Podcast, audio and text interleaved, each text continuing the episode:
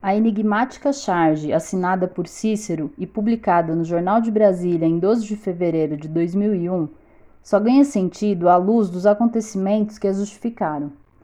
Em trajes de vaqueiro, o presidente Fernando Henrique Cardoso cavalga a montaria que custamos a identificar.